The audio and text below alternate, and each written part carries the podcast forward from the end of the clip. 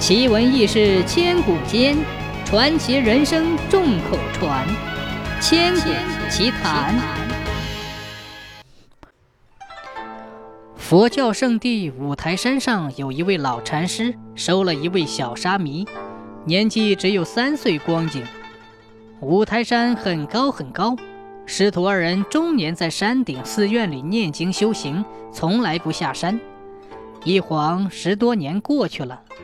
一天，老禅师和弟子一起下山，沙弥见到牛马鸡犬，一样都不认识，更叫不出他们的名字。老禅师就边指边告诉他，说：“这是牛，可以耕田；这是马，可以坐骑；这是鸡，可以报晓；这是狗，可以守门。”沙弥连连点头说：“晓得了，晓得了。”过了片刻，有位美丽年轻的女子从身边走过，沙弥圆瞪着双眼，吃惊地问：“师傅，这是什么东西？”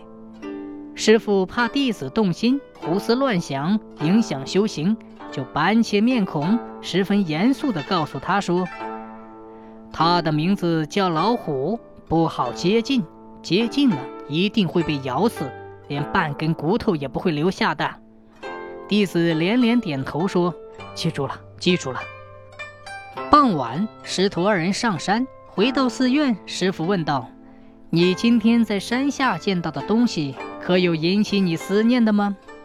弟子认真的回答说：“什么东西我都不想，我只想那吃人的老虎。不知怎么的，我的心总是舍不得它。”